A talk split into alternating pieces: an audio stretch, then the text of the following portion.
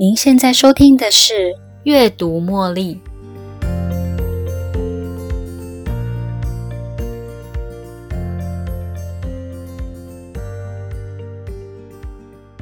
今天与大家聊聊自制力。自制力顾名思义是控制自我。这个自我控制的能力，在于如何管理一个人的冲动、情绪、行为，以达到一个健全的人生。节目中会介绍接纳与承诺疗法 （Acceptance and Commitment Therapy，ACT） 与传统的行为认知来改变负面行为模式。首先，先问问大家一个问题：每当面对诱惑，心头会自动升起一股想要的欲望，这个时候你会怎么样控制自己想要的冲动呢？想想看，如果现在放在你眼前的是你爱吃的食物。两大盒披萨，还有一大盆生菜沙拉跟水果。爱吃披萨的你，在吃了第二片披萨后，是不是会告诉自己再来一片就好了？然后吃了第三片之后，再告诉自己再来最后一片就好了。最后呢，吃撑了自己的肚子，肚子觉得不舒服，而正坐着休息的你，是不是心中也告诉自己，下次我只要吃两片就好了？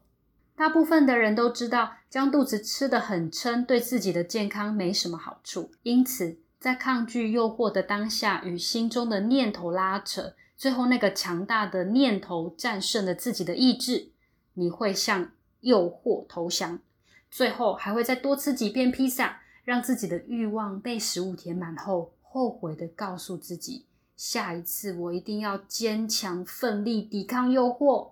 我们通常用以下几个方法克制自己的欲望，避免不幸的结果发生。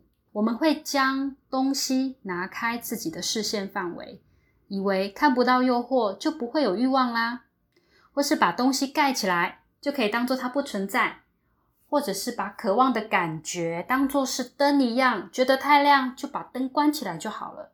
也可以把东西拿去丢掉啊。比较极端的做法是切断这些念头，以为可以抗拒得了欲望，或是转移注意力，把自己的行程排得满档，以为没时间面对诱惑，心中就不会有渴望。还有一个法宝就是用意志力，但是我们误会了意志力，以为用自己的意念就可以战胜一切，而其他无法抗拒的诱惑，像是酗酒、吸烟。都有比较高的几率是提早结束生命，而导致这些结果的背后原因有很多，有些是天生的，有些是后天的，如同才或媒体的影响，让人对烟酒含糖饮料成瘾。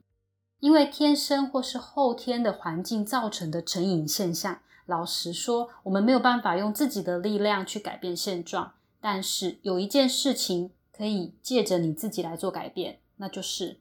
你的选择，你选择愿意改变、承认，并且选择接受自己这样的行为改变过程带来的好处，就是不需要切断自己心心念念的念头，单纯的跟诱惑和平共处，就能够解决焦虑以及成瘾的现象。这里提出了一个不同概念：放弃与念头无谓的挣扎，敞开心门。迎接你的诱惑，并且与诱惑念头和平共存。说到这里，你可能会觉得，啊，那不是会让情况更糟吗？Dr. Jonathan Break 应用了接纳与承诺的疗法 （Acceptance and Commitment Therapy，ACT） 跟传统的行为认知来改变负面行为模式。ACT 疗法呢，它结合正念跟科学的基础，接受你控制不了的事物。并且承诺采取行动来改善你的生活。Dr. Jonathan Break 用这种方法来协助人们察觉自己、接纳，并且引导出真正的需求。最后，这些伪装的渴望，它会自动消退哦，帮助了其他想要戒烟或解决肥胖的病患，防止这些人提早死亡的风险。而他的团队也结合了科技，方便人们利用手机 App。平板、网络跟电话线上咨询，就可以将这套方法扩及全世界，让更多人受惠。说了这么多，你一定好奇，这套方法究竟是要怎么样执行呢？完美的自我控制最好的方式就是放弃对甜点的诱惑，放弃抽烟的渴望，不需要与心中想象出来的渴望怪兽拔河。你要做的是直接将拔河的绳子丢掉。用抽烟来举个例子，面对一位瘾君子，你的第一步要做的是：第一，我愿意承认并且了解抽烟带来的不健康以及致癌的风险，选择愿意为自己的健康做改变，才能够踏出戒烟的第一步。第二，察觉自己，察觉自己为什么要抽烟。然后大声的将念头说出来，想一想是什么原因让你明明知道抽烟有害健康，却又一根一根不停的抽。例如，我现在觉得压力很大，所以我需要一根烟来疏解我的压力呀。第三，将你察觉的事实再重复一次。例如，我现在注意到我有一个念头，我现在觉得压力很大。我需要一根烟来舒缓我的压力。这个练习的目的呢，是为了让自己跟念头之间增加了一个缓冲的空间，带给你感知，单纯的让自己停留在这个空间里。在这个例子里，真正的需求并不是一根烟就能解决，要解决的是压力大的问题。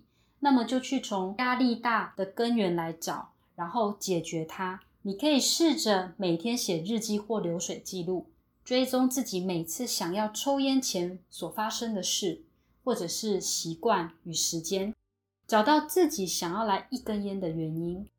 在察觉事实后的你，应该会有那一种突然醒来，然后觉得好惭愧的感觉。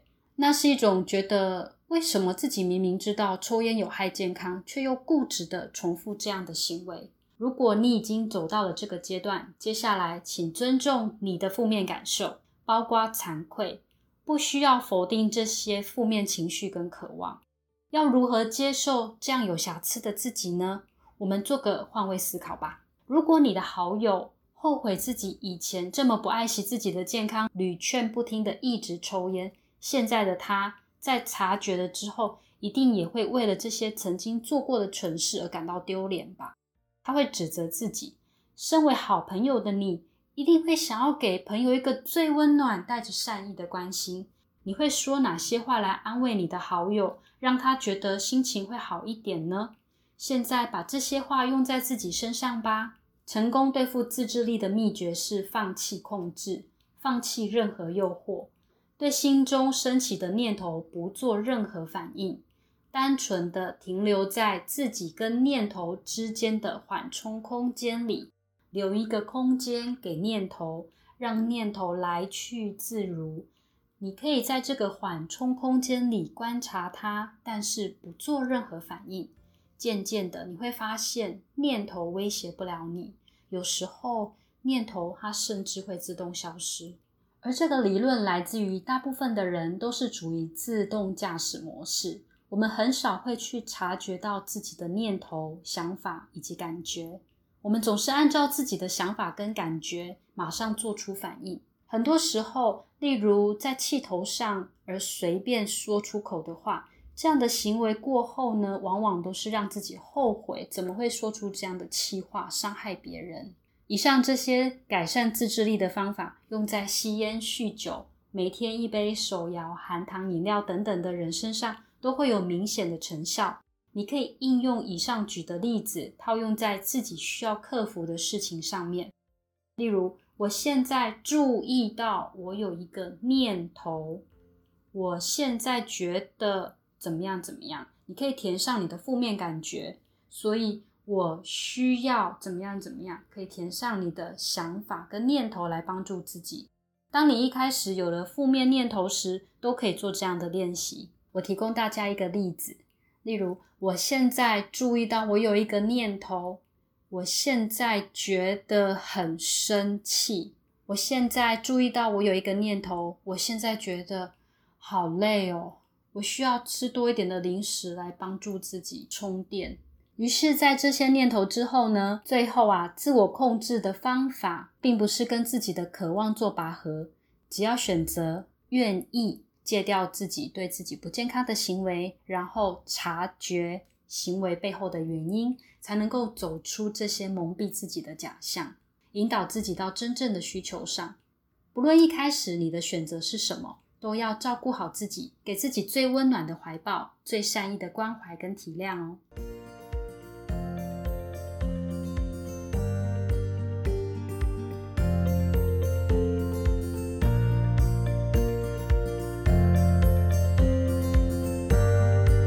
又到了节目的尾声，如果你喜欢今天的节目，邀请您在 Podcast 留下五星评论、订阅并分享这个频道给您的好友。如果您有其他的反馈或想法，也欢迎留言给我。您的这些反馈都将成为背后那一股支持着我坚持不懈、持续创作、提供更优质内容的动力。感谢您的收听，我们下一期再见喽，拜拜。